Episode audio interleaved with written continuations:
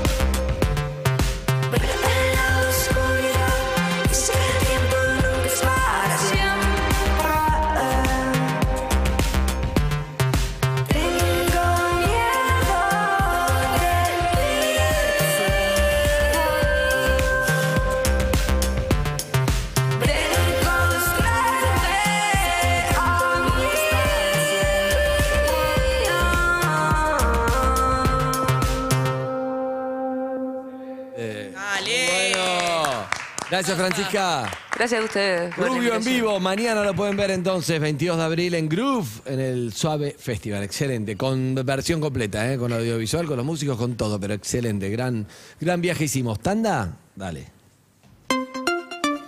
Desde Buenos Aires, suena Urbana Play 1043. Somos Tu radio. en el formato que quieras. UrbanaPlayFM.com. ¿Te olvidaste la billetera en tu casa? Tranqui. Con la app Galicia. Seguinos en Instagram y Twitter. Arroba Urbana Play FM.